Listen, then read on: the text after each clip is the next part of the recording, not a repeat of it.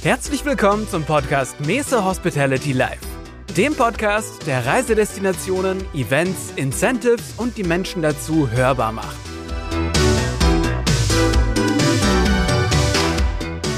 Und wir reden in der heutigen Folge über The New Luxury. Ihr habt ein neues Veranstaltungsformat etabliert, in München durchgeführt. Ihr habt Gäste eingeladen. Was ist deine Intention gewesen zu diesem Format? Ja, vielen Dank für die äh, Frage, Birgit. Meine Intention und auch die meiner Mitarbeiter war, ein, eine neue Ebene zu schaffen zwischen Kunden in diesem Luxusbereich, also Luxus im Sinne von höherpreisigen Anbietern, die wir in München ja zusammengeführt haben im Hotel Bayerischer Hof, was nebenbei gesagt auch der perfekte Austragungsort für diese Veranstaltung war. Wir wollten also eine, eine, eine, einen Raum schaffen, wo sich Menschen begegnen können ohne ähm, irgendwie ein schlechtes Gewissen haben zu müssen, in diesem Bereich unterwegs zu sein. Also in einem tollen Hotel. Ähm, das kann natürlich ein Vier- oder Fünf-Sterne-Hotel sein. In dem Fall war es ein Fünf-Sterne-Hotel. Und unsere Kunden äh, hatten die Möglichkeit, ganz besondere Produkte dort kennenzulernen. Und das wollten wir eigentlich als erster in der Industrie einmal äh, probieren. Und äh, es ist uns mit aller Bescheidenheit, glaube ich, gelungen. Also alles, was ich darüber gelesen habe, gehört habe, auch mit von deinen Kolleginnen, hat mich begeistert. Und ihr habt einen Keynote-Speaker eingeladen, weil ihr gesagt habt, dieses Thema Luxus neu zu definieren, Luxus auch einmal neu zu betrachten und in den Austausch zu gehen mit den Menschen überhaupt darüber, was Luxus ist. Das ist es auch wert, das einmal zu besprechen. Und dazu habt ihr Tom Junkersdorf eingeladen. Tom ist selber Podcaster, hat einen tollen Lifestyle-Podcast, äh, ist in der Luxusbranche unterwegs. Wie bist du auf ihn gekommen? Äh, wie immer im Leben, durch viele, viele äh, Gegebenheiten und viele Ecken. Ein guter Freund und Mitwirkender bei der Veranstaltung, der uns beim Marketing für The New Luxury und auch beim Namensgebung, beim Eintragung der Marke geholfen hat, Christian Bendig hat sich bei dem Thema The New Luxury daran erinnert, dass es eben Tom Junkersdorf gibt, ein guter Freund von ihm damals. Ähm, äh, sie kannten sich noch als auf Journalistenebene, äh, wie der Tom in Hannover unterwegs war, bevor er seine große Karriere in der Welt gestartet hat und riet mir, sich mit ihm zu treffen, also mit dem Tom, was ich auch getan habe in München am Flughafen. Er kam gerade aus Mallorca, soweit ich mich erinnere, äh, von der Automobilpräsentation, wo er anwesend war äh, als Journalist. Und ich eben aus München hatte die Gespräche mit dem Bayerischen Hof geführt und war voller Vorfreude und Engagement, ihn kennenzulernen.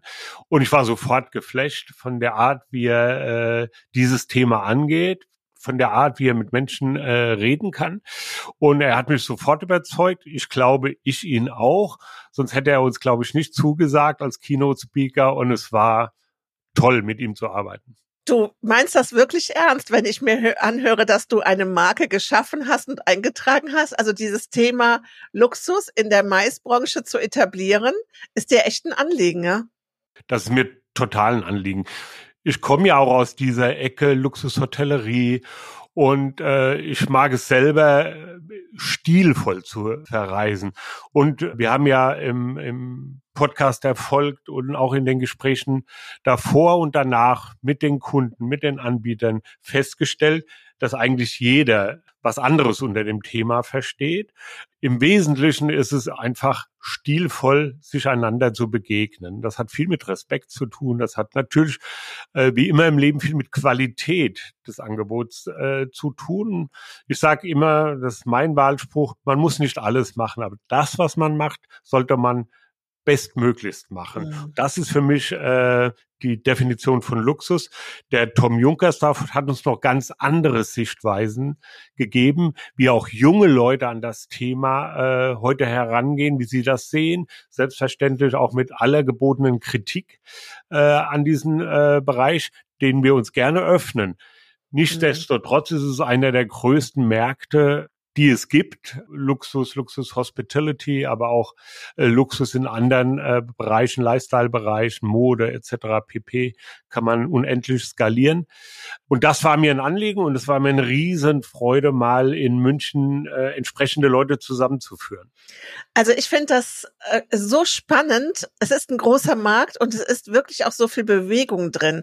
Und alleine sich auf den Weg zu machen und einmal hinzuhören, wie Luxus definiert wird, was Luxus eben heute auch ist, wie es verstanden wird, auch von den unterschiedlichsten Zielgruppen, alleine diesen Raum dafür zu schaffen, das ist schon ein großartiges Angebot. Wir hören jetzt erst einmal rein, weil Tom Junkersdorf, der diesen Podcast Tomorrow, den wir hier an der Stelle auch gerne äh, allen ans Herz legen möchten, dem es immer großartige Gäste gibt rund um die Themen Lifestyle, ähm, und, und ja, eben auch diese Luxusthemen von verschiedenen Aspekten halt betrachtet werden. Tom hat also nicht nur die Keynote gehalten, sondern er hat uns auch hier im Podcast noch einmal so eine Zusammenfassung gegeben und da hören wir jetzt erstmal rein. Tom, in München hat die New Luxury stattgefunden, unter anderem initiiert durch den Gastgeber unseres Podcasts Mese Hospitality. Du hast die Keynote gehalten zu dem Thema. Wie ist dein Blick auf den neuen Luxus? Die Luxury-Konferenz war sehr, sehr wichtig, weil sich eben die ganze Welt verändert hat, was eben bedeutet, dass sich unser Blick auf Luxus verändert hat. Was empfinden wir heute als Luxus? Und das Zweite, was sich verändert hat, genauso wichtig, die Art, wie wir heute Luxus kommunizieren und auch kommunizieren müssen. Weil eines ist klar, die Menschen wollen heute Luxus, aber sie wollen Luxus ohne schlechtes Gewissen. Und ist das die, du sagst, das hat sich verändert, es gibt äh, einen neuen Begriff von Luxus, ein neues Statussymbol. Ähm, ist das etwas, was generationsübergreifend ist oder nimmst du da wahr, dass das eine Sache ist, die von der jungen Generation hochgespült wird und sich jetzt auch in dem Verhalten der Babyboomer oder der etwas älteren Menschen ändert? Es haben sich grundsätzlich zwei Dinge geändert. Einerseits unser Blick auf die Welt jetzt nach Covid, dass wir merken, dass die Menschen sensitiver geworden sind und feinfühliger sind, auch in der Bewertung von Luxus, dass heute ein Luxus, der ausschließlich da ist, um zu protzen, gesellschaftlich nicht mehr akzeptabel ist. Und Schreiber dafür, ja, ist die Gen Z, ist the next generation, die klar macht, wir müssen uns um diesen Planeten kümmern. Wir können nicht mehr länger zusehen, dass der Planet stirbt. Wir haben alle eine gesellschaftliche Verantwortung und deshalb ist Sustainability, Nachhaltigkeit wichtiger als jemals zuvor. Jedes Geschäftsmodell, gerade auch im Bereich Reisen, im Bereich Hotellerie, muss heute nachhaltig sein. Nachhaltigkeit ist so selbstverständlich wie Wasser bei uns aus der Leitung. Wer nicht nachhaltig ist, wird in der heutigen Welt kein Business mehr machen können. Jetzt warst du dort ja mit Experten zusammen aus der Reisebranche. Und das ist ja, wenn wir jetzt uns Social Media angucken, auch immer die, die so schnell verteufelt wird, ja. Du fliegst irgendwo hin, du postest ein tolles Bild, du hast einen tollen Urlaub und dann zeigst du das und dann kommen dann Kommentare. Bist du dir eigentlich darüber im Klaren, wie sehr du damit dem Klima schadest? Das sind ja Diskussionen, die wir da gerade führen und die Menschen, die vor Ort waren, haben die berichtet, dass sie damit konfrontiert werden mit diesen Ängsten, mit diesen ja auch Vorwürfen? Die Sorge ist natürlich heute da, wenn ich eine Reise mache und ich poste das auf Instagram oder TikTok, dass ich sofort einen bösen Hashtag bekomme. Tatsächlich ist es aber für uns extrem wichtig zu reisen, um einfach auch diesen Blick auf die Welt zu haben, um eben einfach auch zu erkennen, wie geht es der Welt und wie verändern sich auch einzelne Regionen. Man bekommt ein viel besseres Verständnis. Aber umso mehr, dass man eben auch bewusst reist, das heißt auch nachhaltig reist und reisen kann ohne schlechtes Gewissen. Das heißt, es ist extremst wichtig, dass Reiseanbieter, dass Hoteliers heute auch klar machen, dass sie alles dafür tun, um nachhaltig zu sein. Was nicht bedeutet, dass heute jeder 100 Prozent nachhaltig sein muss, aber was wichtig ist, sich schon mal auf den Weg zu machen, schon mal ein Prozent, drei Prozent, fünf Prozent nachhaltig zu sein und das Ziel zu haben, morgen besser zu sein, als man heute ist. Es geht bei Reisen ja. heute nicht mehr um das Was in erster Linie, sondern es geht auch um das Warum. Das ist ein guter Punkt. Wenn du sagst, dass sich auch die Anbieter da ähm, ändern und äh, Nachhaltigkeit ein großes Thema ist, kannst du uns ein paar Beispiele nennen? Also wo verändert sich etwas? Also wo zum Beispiel auch ein Hotel, wenn wir jetzt mal das bei dem Hotel klar machen, was kann ein Hotel unternehmen, um sich auf den Weg zu machen, nachhaltig zu sein und das auch entsprechend zu kommunizieren. Wir haben ja alle eine große Verantwortung, was den Planeten betrifft. Wir alle können dazu beitragen, dass dieser Planet nicht stirbt. Weil klar ist, wenn der Planet stirbt, sterben auch alle Businesses. Und jeder so Hotelier es. hat die Chance, etwas zu ändern. Ein Beispiel, allein beim Buffet. Klar zu machen, zwei Minuten, eine Minute, bevor das Lunch zu Ende ist, muss das Buffet nicht mehr nachgeladen werden mit Filets und mit frischem Fisch. Wenn doch jeder weiß, das wird niemals mehr gegessen Gästen ist es doch sinnvoll, als Hotelier klar an die Gäste zu kommunizieren, wir füllen das Buffet nicht mehr auf, weil es einfach Food Wasting ist und weil es nicht okay ist. Es sind ja immer noch genug tolle Sachen am Buffet. Esst das gerne auf und wenn ihr dann später noch mal was wollt, könnt ihr gern nachbestellen, aber wir als Hotel sind nicht Teil des Food Wastings und wollen das auch nicht sein. Und was wir feststellen, dass das übrigens auch nicht nur die Gäste toll finden, sondern auch die Mitarbeiter, weil die natürlich auch wiederum eine Verantwortung spüren. Auch die haben Familien, auch die haben Kinder, die fragen am Mittagstisch oder beim Abendessen, was ist denn dein Beitrag? Was trägst du dazu bei, um diese Welt zu retten? Und wenn es nur so eine Kleinigkeit ist, ist es wichtig. Das ist ein ganz wichtiger Punkt, weil äh, wir haben ja diesen großen Fachkräftemangel in der Hotellerie, in der Gastronomie. Ähm, auch Menschen, die leider keine Ausbildungen mehr machen. Wir machen dazu gerade äh, eine Produktion mit dem äh, DEHOGA NRW, wo auch Eltern sagen, ich möchte nicht, dass du in dieser Branche eine Ausbildung machst. Ja, Menschen, die, Kinder, die vielleicht sagen, Mensch, ich hätte richtig Lust, Koch zu werden. Und dann wird so ein bisschen verhindert, auch durch die vielen Lockdowns äh, in der Corona-Zeit. Aber genau wie du sagst, die werden gefragt, in welcher Branche arbeitest du denn da? Kannst du das mit deinem Gewissen vereinbaren? Und Deswegen ist das, was du in der Keynote auch so vorgerufen hast, es ist nicht nur das Machen, sondern es ist die Art der Kommunikation, weil auch ja mitunter der Vorwurf des Greenwashings kam.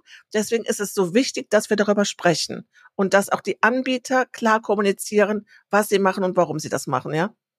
Es ist extrem wichtig, in der Luxuskommunikation nicht nur nach außen zu kommunizieren, sondern eben auch nach innen, dass auch die Mitarbeiterinnen und Mitarbeiter wissen, das ist die Haltung unseres Unternehmens, unseres Reiseveranstalters, unseres Hotels, dass wir als Mitarbeitende dafür stehen. Wir haben klare Werte.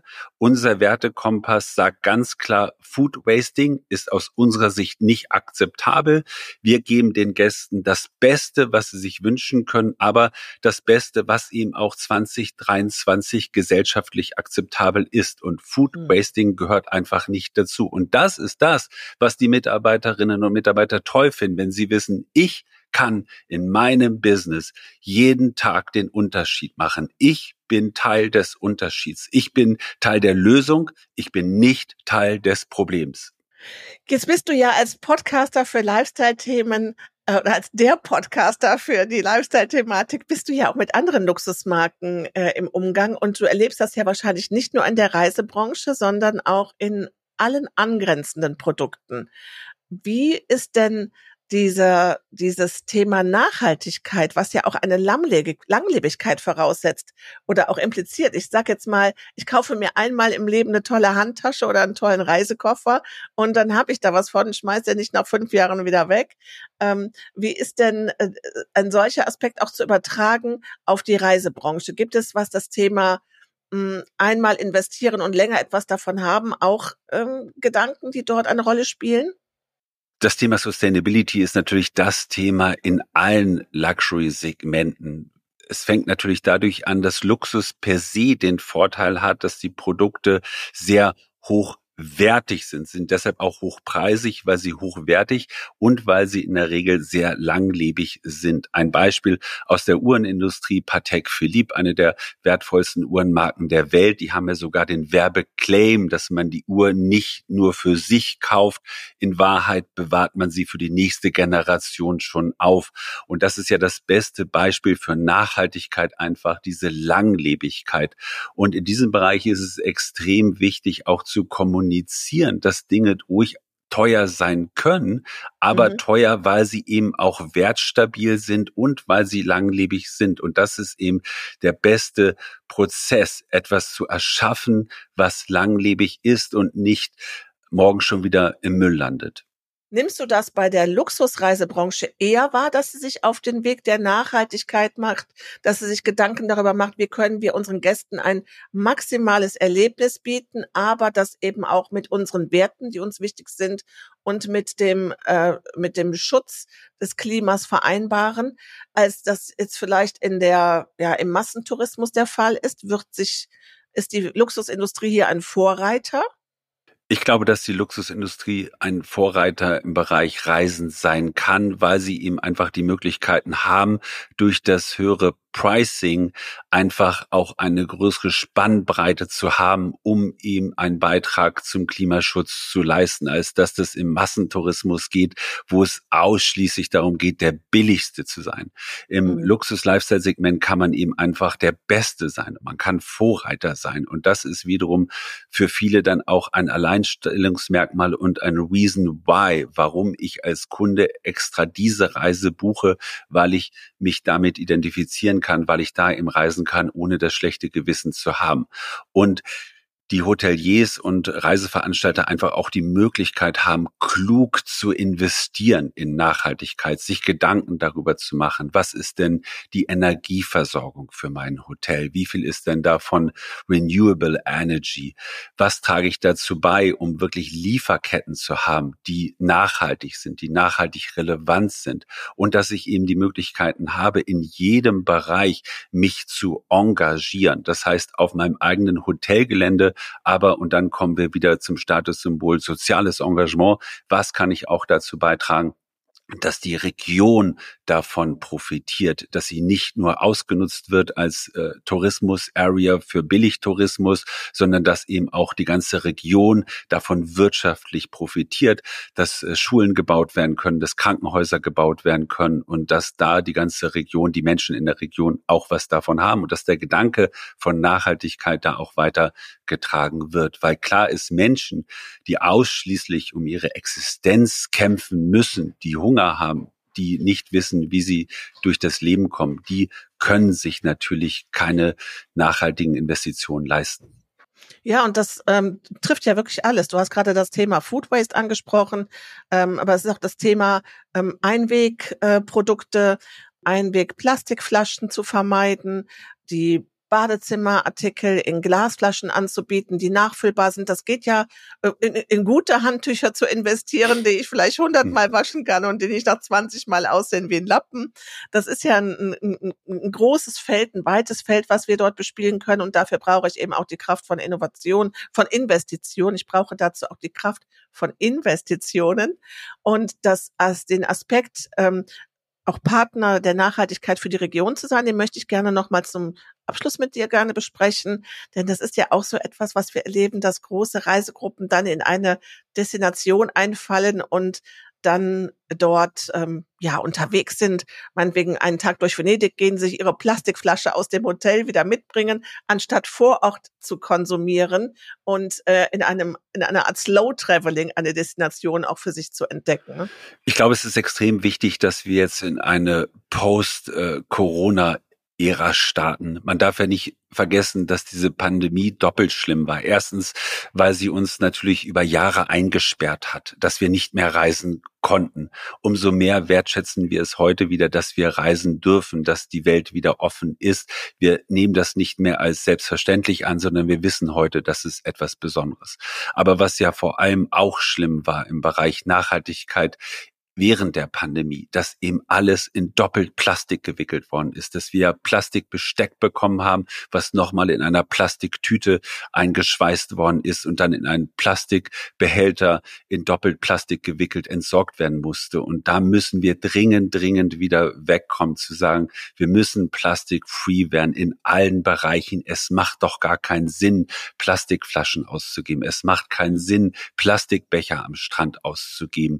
Das sind so Kleinigkeiten, die so wichtig sind, wo wir so viel verändern können, dafür das Verständnis zu bekommen. Und ja, in der Tat auch die Kleinigkeiten, Handtücher, Bademäntel, alles zwei, drei, vier Tage zu benutzen. Niemand würde bei sich zu Hause jedes Handtuch nach jeder Dusche sofort in die Waschmaschine stecken. Das gleiche gilt auch im Hotel. Warum sollte ich das machen?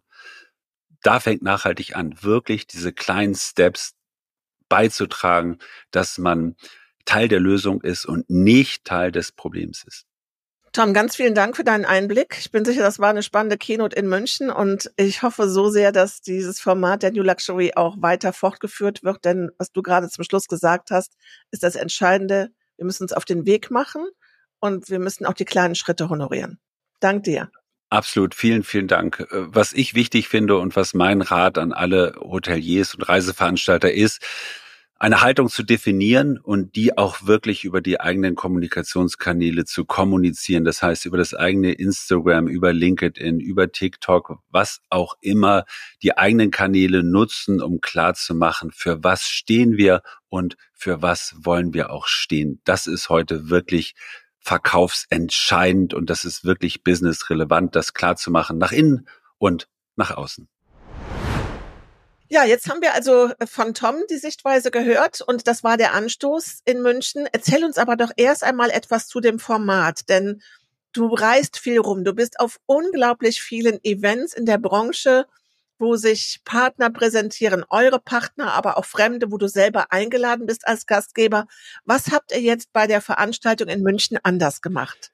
Wir haben uns Zeit gelassen. Das war unsere erste Prämisse. Ist das Wir nicht wollten, auch schon der totale Luxus? Das ist der totale Luxus in unserer wirklich äh, verrückten Welt, ja, wo es nur noch mit Klicks und äh, Swipes immer schneller, immer schneller weitergeht. Wir haben uns Zeit gelassen.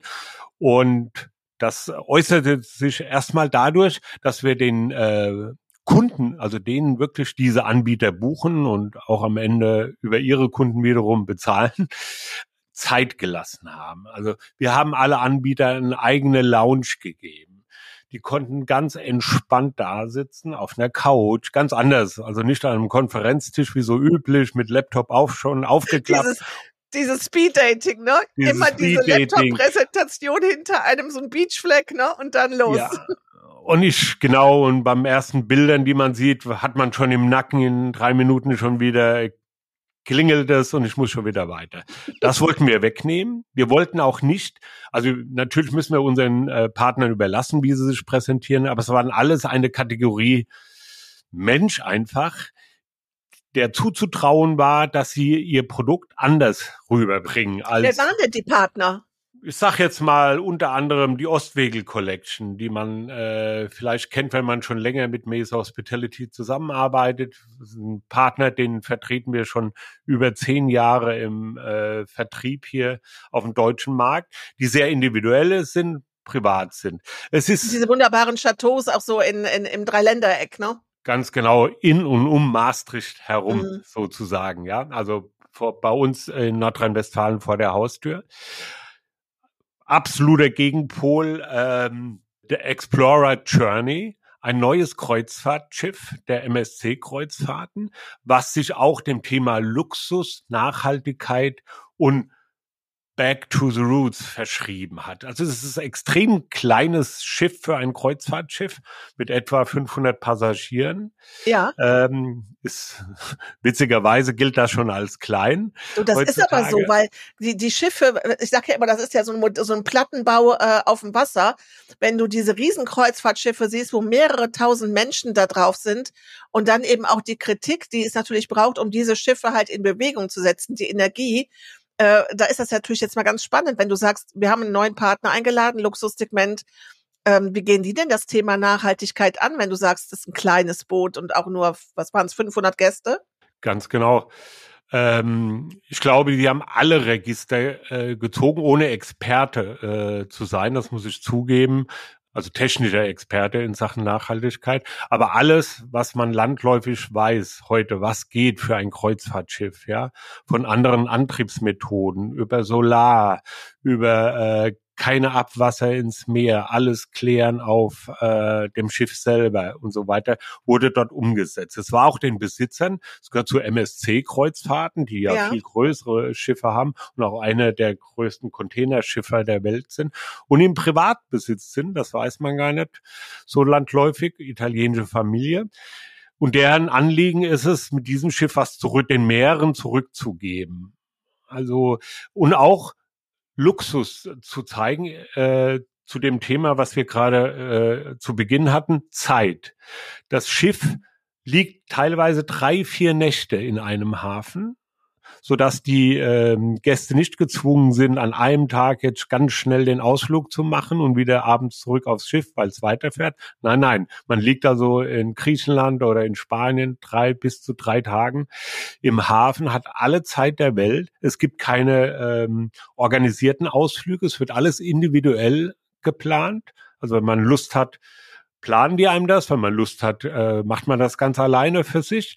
Wenn man Lust hat, schläft man vielleicht an Land. Wenn man Lust hat, kommt man zurück. Es gibt kein landläufiges Entertainment zum Beispiel äh, mit einer großen Show, wie man das so kennt von den Schiffen, sondern ähm, je nachdem, wo das Schiff liegt, wird äh, die Musikbegleitung in den Restaurants, in der Bar live, alles live, aus diesem Land geholt. Sprich, liegt man vor Italien, gibt schön italienische Musik dazu äh, zum Abendessen und man kann den Abend mit italienischen Klängen in einem schönen Restaurant, äh, von denen es glaube ja, ich da geht einem ja da geht er mir das Herz auf, weil ich habe genau das Thema. Es kommt nächste Woche ein neuer Podcast raus, Venedig hören und lieben. Und Ach. Venedig hat ja auch so viel damit äh, zu kämpfen, dass sie sagen, diese Kreuzfahrttouristen, die oder auch die vom Gardasee, äh, die Bustouristen, die kommen für sechs, sieben Stunden die Stadt rein, konsumieren nicht, weil alles an Bord gegessen wird, gehen einmal mit ihrer Plastikflasche durch Venedig, schnell, schnell, schnell, alles fotografieren und wieder zurück aufs Schiff. Das heißt, diese Zeit, und dieser Luxus führt letzten Endes ja auch zu einer Nachhaltigkeit in jeweils den, ich sage jetzt mal Gastgeberländern, zu denen, bei denen man als Schiff zu Gast ist und dort im Hafen liegt und überfordert die Menschen, überfordert die Kultur, überfordert auch die Restaurants nicht, weil du kannst natürlich, wenn du drei Tage da bist, auch mal in die kleinen, schönen Läden gehen und musst nicht so, wo passen jetzt hier unsere 200 Mann rein, ne? Absolut. Stark. Absolut. Stark. Okay. Genau, und das war mir äh, ein Anliegen dieses, wir haben, äh, das ist ein Partner von uns, äh, den wir im Maisfragen vertreten. Das heißt also, jeder, der Lust hat und das hier hört, ein Incentive dort zu machen mit einer kleinen Gruppe. Wie gesagt, das Schiff ist ja nicht allzu groß. Und es hat mich total überzeugt. Diese Nachhaltigkeit, dieses, diese Ruhe, die man hat auf dem Schiff, das ist all inclusive, also man muss sich keine Gedanken machen. Der Preis ist nicht so günstig, aber was ist günstig, was ist teuer. Ja. Er ist angemessen, wie ich finde. Soll ja. jeder für sich entscheiden. Ich finde, er ist angemessen. Und es ist eben alles enthalten. Wenn man diesen Preis bezahlt, ist dann auch wirklich auch der letzte Champagner äh, bei Sonnenuntergang dabei. Also da muss man sich keine Sorgen machen. Und es ist auch, wie gesagt, klein genug, dass es zum Beispiel in Fjorde noch fahren darf auch. Ah, okay. Ja, ja, super. weil es kann da drehen, es äh, beschädigt nicht die Umwelt, weil es, ich glaube, ohne das technisch genau darstellen zu können, aber zehnmal kleiner ist als ein durchschnittlich normales mhm. Kreuzfahrtschiff. Und weißt du, wenn du sagst, das gehört zu MSC, ne? Das ist ja das, was ich auch immer so wichtig finde, wenn wir uns über diesen Wandel, äh, vor dem wir hier stehen, also diese Transformation und dieses ähm, bewusstere Leben und das ressourcenschonere Leben entscheiden. Weißt du, man kann nicht von heute auf morgen alles ändern. Man kann nicht sagen, es wird alles runtergefahren, ich lebe jetzt nur noch wirklich ökologisch 100 Prozent richtig. Aber ich finde, jeder, der ein bisschen was macht und jeder, der sagt, wir gehen in die Richtung, wir schlagen diesen Weg ein und das ist die Zukunft, das ist aller Ehren wert. Und das ist das, was wir auch in unserem Leben machen soll. Natürlich fahre ich noch Auto, natürlich esse ich auch ab und zu noch Fleisch, aber bewusster und viel weniger. Und es gibt Sachen, die ändern wir. Und ich glaube, das ist, das ist eben auch das Spannende, dass wir Luxus nicht jetzt verteufeln und sagen, boah, Reisen ist, ähm, man sollte sich schämen, wenn man reist und wenn man auch noch Kreuzfahrten macht. Das ist das Schlimmste, was es gibt, sondern wir müssen neue Wege finden, um auch wirklich alle Menschen mitzunehmen. Das ist ja auch so ein bisschen was. Ne? Jeder, äh, der jetzt irgendwie früher gerne Fotos gepostet hat vom Flughafen, so nach dem Motto, los geht's. Wir haben ja gerade, wo wir jetzt sprechen, Ferienstart. Da hast du doch normalerweise in deiner Timeline gesehen, äh, Heading to, was weiß ich was. Und, und, und jetzt traut sich das keiner mehr. Und das ist nicht richtig. Wir müssen wieder zum normalen Umgang dazu finden. Also von dem her, Ganz genau, ganz genau. Ich also, finde, man muss sich auf den Weg begeben und man genau. darf nicht ignorant durch die Welt äh, laufen, weil äh, das ist eben ein Thema, was uns alle angeht, wo wir ja. alle auch was tun können. Jeder für sich, jeder in seinen Möglichkeiten. Man darf nicht, ich finde, man darf nicht schulmeisterisch daherkommen, ja. ja. Jeder normal denkende Mensch weiß, wir müssen uns bewegen auch in diesem Segment. Auch mhm. der Hospitality-Branche muss einen Beitrag zur äh, allgemeinen ähm, Schonung unserer, unserer Zukunft und unserer Umwelt leisten.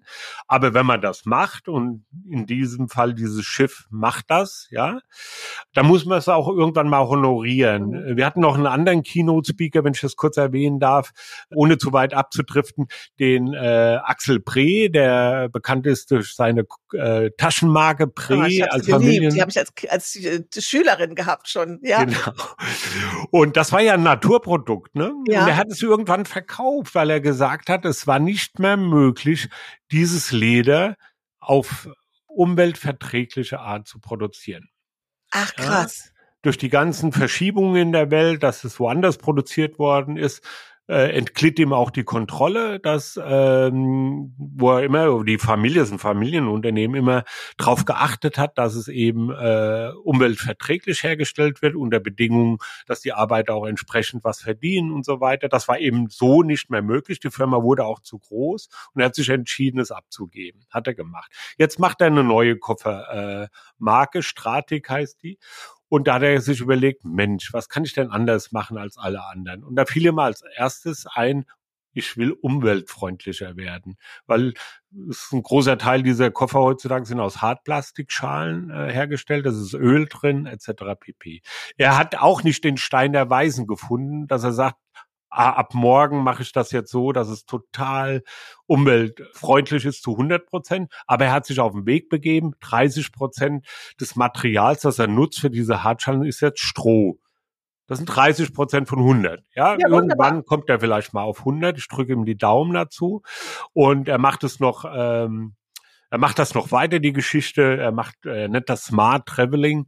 Der Koffer ist intelligent, er weiß, wo er ist, äh, lockt sich ein in ein Hotel. Man findet ihn logischerweise damit auch wieder, falls man ihn äh, Das ist ja das Schlimme bei den Koffern, die wir, ich glaube, du hast sie, ich habe sie, die wir so lieben, dass du ich habe mittlerweile Aufkleber drauf, aber dass man am, am, am Kofferband dann steht und denkt sich, okay, welcher davon ist jetzt meiner, ne? Die alle gleich aussehen, ne? Und er ist mit seinem Vortrag, also das hat er beleuchtet, ja. äh, aber er hat eben auch die Geschichte des Reisens beleuchtet, ja. Ich meine, keiner ist verreist ohne Koffer. Und früher, wenn man sich die Dimension eines Koffers angeguckt hat und heute, das aber das ist eben ne? das Stück zu Hause, was man mitnimmt, so ja. hat er das ausgedrückt, ja. ja und ist auch ein Stück Heimat dann am Ende, ja. Ähm, das fand ich auch fast genauso faszinierend, ja, mhm. mal aus einer, aus so einer äh, Warte zu betrachten. Aber zurück zu Tom, das war ähm, eine ganz große, ganz große Keynote, die er da vorgetragen hat, weil er uns mitgenommen hat. Was ist Luxus? Welches Statement äh, muss man heutzutage hinterlassen als Anbieter insbesondere? Und du mhm. hast es ja auch gerade eben gesagt, es ist eben nicht mehr, oder es ist gefährlich heutzutage einfach nur noch zu posten, ich bin in dem Hotel und in dem Hotel mhm. und toll und schick und so weiter, ohne daran zu denken, oh, das könnte auch nach hinten mhm. losgehen, mhm. wenn ich das nicht ein bisschen einbette mhm. ähm, in eine Gesamtgeschichte äh, und äh, mich als verantwortliche Person zeige. Ich glaube, das Darf diese ich mal Message fragen, darüber gebracht. Also der, der Tom ist ja auch älter als 25. Wie alt ist denn der der äh, Bre Junior, sage ich jetzt mal? In welchem Alter hat der ungefähr jetzt diese Firma gegründet und sich auf den Weg gemacht? Ohne es genau zu wissen, würde ich so tippen Mitte 50. Finde ich super. Siehst du, und das ist das, ich habe es auch getippt, einfach weil ich die Sachen auch schon so lange kenne und weil es bei mir schon was her ist, dass ich gesagt habe, ich will jetzt eine Brettasche haben für die Schule, ich will nicht mehr mit einem Ranzen gehen. ähm, das hätte ich jetzt auch gedacht und das finde ich so toll, weil es ist ja auch immer so eine Diskussion, ne, dass es heißt, und da bin ich auch hundertprozentig von überzeugt, wir brauchen die junge Generation, die uns jetzt wirklich sagt, Leute, es muss anders gehen. Finde ich absolut richtig. Ich freue mich über jede Fridays for Future Demo, die es gibt, weil ich immer denke, ja, macht was, klasse.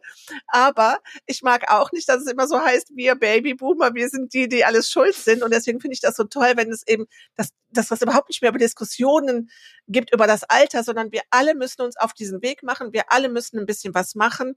Jetzt möchte ich aber noch wissen, wie haben denn eure Gäste erstmal auf die Einladung reagiert? Also war da sofort, juhu, wir kommen und klasse? Oder äh, haben die erstmal, waren die erstmal skeptisch und haben gesagt, New Luxury, kann ich diese, äh, möchte ich dahin, kann ich dahin? Also wie war so die Reaktion im Vorfeld? Und dann kommt gleich auch die zweite Frage hinten dran. Wie war es dann vor Ort? Tja, also wir hatten alle Facetten, die du gerade erwähnt hast, ähm, von der Erstansprache. Ähm, wir haben die Kunden alle gekannt, persönlich gekannt. Insofern konnten wir sie auch persönlich ansprechen. Das allererste Mal. Das habe ich in auch der das Regel. Das ist Luxus, Bernd, oder? Ja.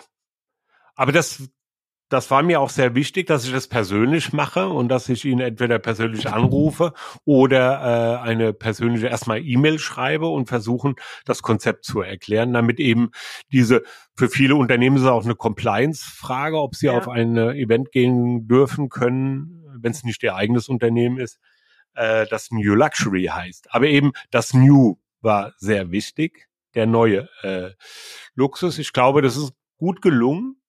Und dann haben wir noch gesagt, auch da möchten wir was anderes machen, nachdem alles elektronisch ist, wollten wir als Zeichen der Wertschätzung eine persönliche Einladung äh, drucken und schicken. Das haben wir auch gemacht. Obwohl wir eigentlich schon zu 70 Prozent, 80 Prozent die Zusage hatten, haben wir noch eine persönliche Einladung äh, geschickt, um äh, auf den Tisch des Geschäftsführers oder des Abteilungsleiters auch zu kommen, nochmal visuell zu zeigen, du bist uns wichtig. Es ist uns wichtig, äh, dich persönlich anzusprechen.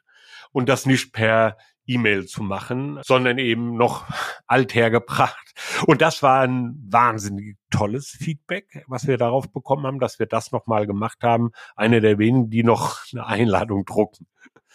Ähm, und vor Ort, ich möchte sagen, das war, hat alle unsere Erwartungen übertroffen ähm, die Reaktion der Kunden eben, dass sie Zeit haben, dass sie die Keynotes sich anhören konnten und die waren so äh, geteilt, dass immer nach drei, vier äh, Meeting-Sessions gab es eine Keynote. Also man konnte sich entspannen, man konnte einen Kaffee nehmen, sich das anhören. Ja, man konnte diskutieren, wenn man Lust hatte. Wenn man keine Lust hatte, hat man sich einfach nur angehört äh, oder ist draußen geblieben. Aber das hat meines Wissens keiner getan, sondern die Leute waren dabei.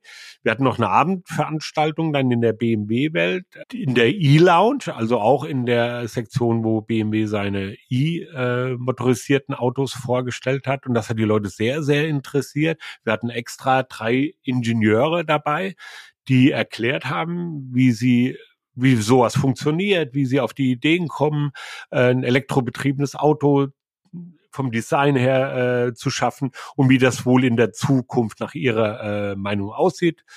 Und sind dann noch nach oben gegangen in die erste Etage äh, und hatten ein leckeres Abendessen. Ähm, mit der Firma Käfer, die hat uns bekatert dort und gehostet. Und dort hatten wir noch zwei Präsentationen von zwei Partnern, die leider nicht persönlich da sein könnten, konnten.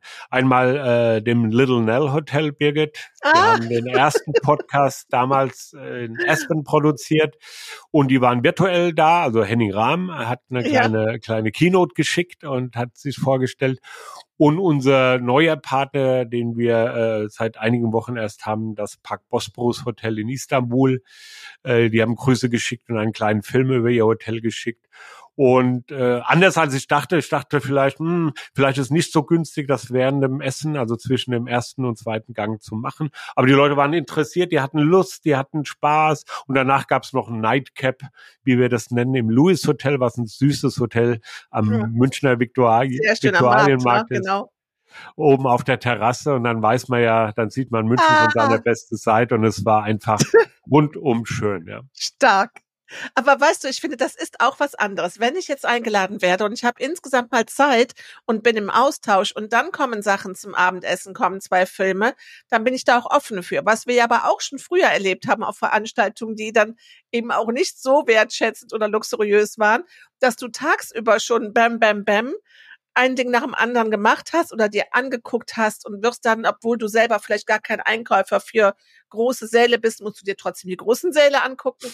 Und dann nutzt man auch noch das Essen, um dich da nochmal zu beschallen.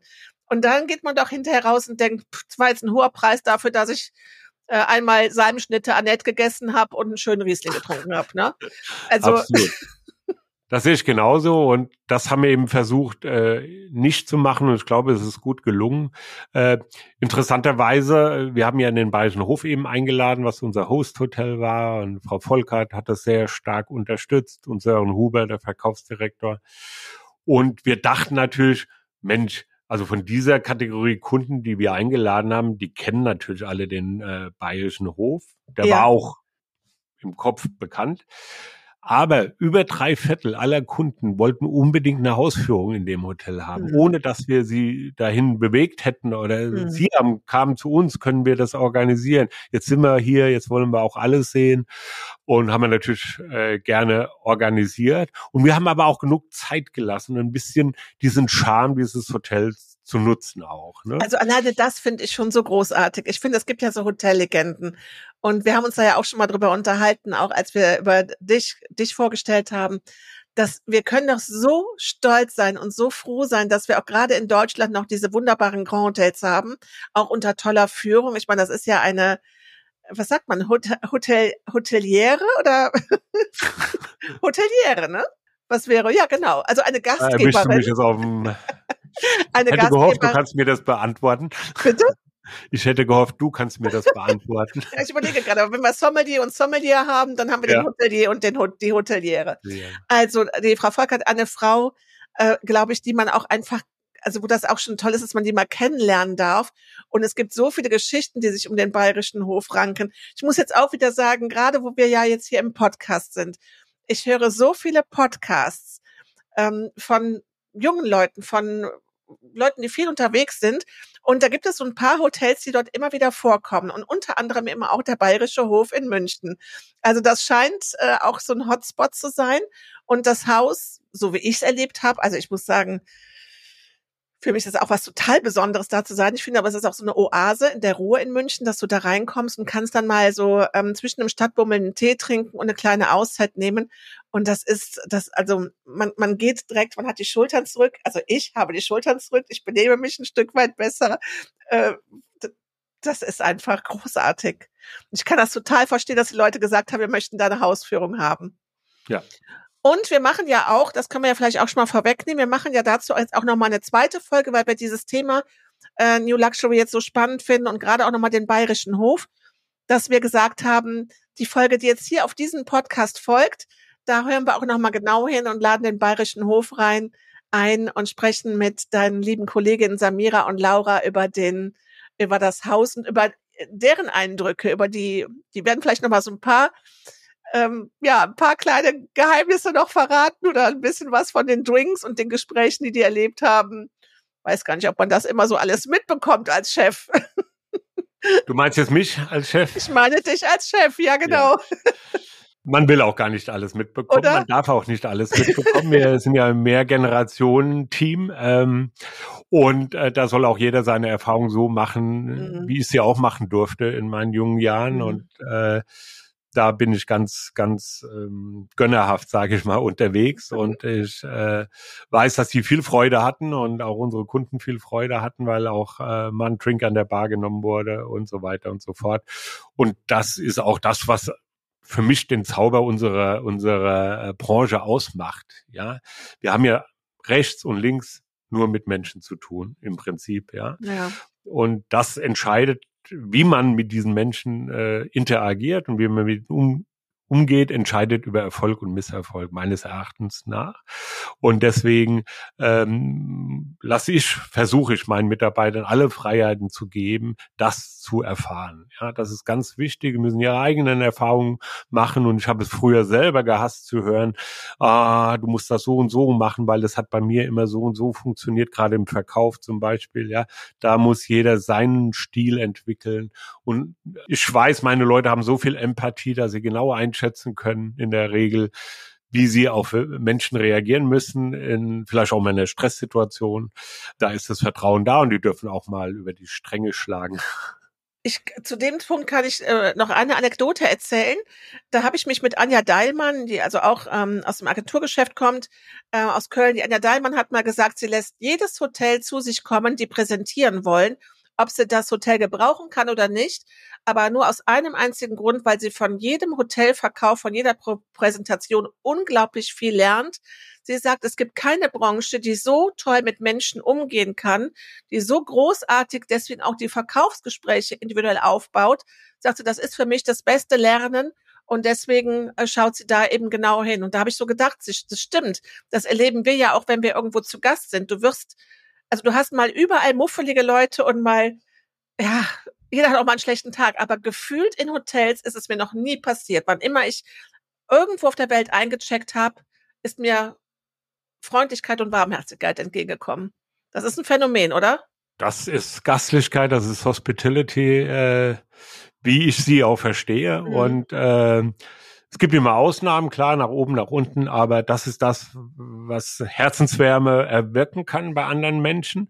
Und da ist auf einmal das Produkt vielleicht an zweiter Stelle, ja, ja. weil man ja. Äh, weiß, du kannst zu mir ins Hotel kommen und wenn es nicht das Fünf-Sterne-Luxus-Haus äh, Nummer eins ist, aber du weißt, ich bin dort und ich werde dafür sorgen, dass du, wenn es privat ist oder äh, eine Firma, mhm. eine tolle Veranstaltung, eine tolle Zeit bei mir hast, mhm. weil ich bin da, ich fühle mich verantwortlich. Und das ist ein Wert an sich. Mhm. Ja. Bernd, wie sieht's denn aus? Was ist dein Fazit zu New Luxury? Was ist dein Fazit zu der Veranstaltung? Braucht den Markenausbau? Gibt es eine nächste New Luxury? Da kann ich ganz schnell zu Ja sagen, weil das Feedback war dermaßen gut äh, von äh, der Kundenseite, die wir eingeladen, aber auch von der Supplier-Seite, wie so schön neudeutsch heißt, also der Anbieterseite, Hotels und äh, Destinationen oder auch das Schiff, das ich genannt habe, äh, dass wir gar nicht umher konnten, als das weiterzumachen. Wir haben auch das gehört auch zum äh, Geschäft dazu. Wir haben auch viel Geld da rein investiert, damit eben die Qualität auch stimmt, ja. Also das war jetzt nicht gewinnorientiert, die erste New Luxury, äh, sondern es war uns wichtig, dass es nicht da an dem Glas Wein fehlt oder dort an dem Cocktail vielleicht, den jemand gerne gehabt hätte, äh, noch auch noch um 10.30 Uhr beim Kennenlernabend, ja. Das war uns wichtig, dass wir das laufen lassen wollten, bewusst am Anfang, um so eine Marke auch zu setzen. Jetzt haben wir unsere Lehren gemacht. Wir wissen, wie wir das vielleicht äh, einen Ticken hier und da noch besser äh, straffen können. Aber im Prinzip ähm, wollen wir es genau so belassen, einen Ticken größer vielleicht äh, machen, aber auch nur einen Ticken. Und ja, es wird nächstes Jahr im Mai eine äh, weitere Ausgabe der New Luxury geben. Herrlich, Bernd, ich freue mich. Ganz lieben Dank, äh, dass du dich um dieses Thema kümmerst, äh, dass du in diesen Zeiten die Fahne hochhältst und in der Maisbranche auch zeigst, wie neue Interpretationen von Luxus sein können. Vielen Dank. Das war der Podcast Mesa Hospitality Live. Wir freuen uns, wenn du diesen Podcast auf deiner Lieblingsplattform abonnierst und so keine Folge verpasst. Melde dich gerne bei uns, wenn du Wünsche für Themen und Gäste hast.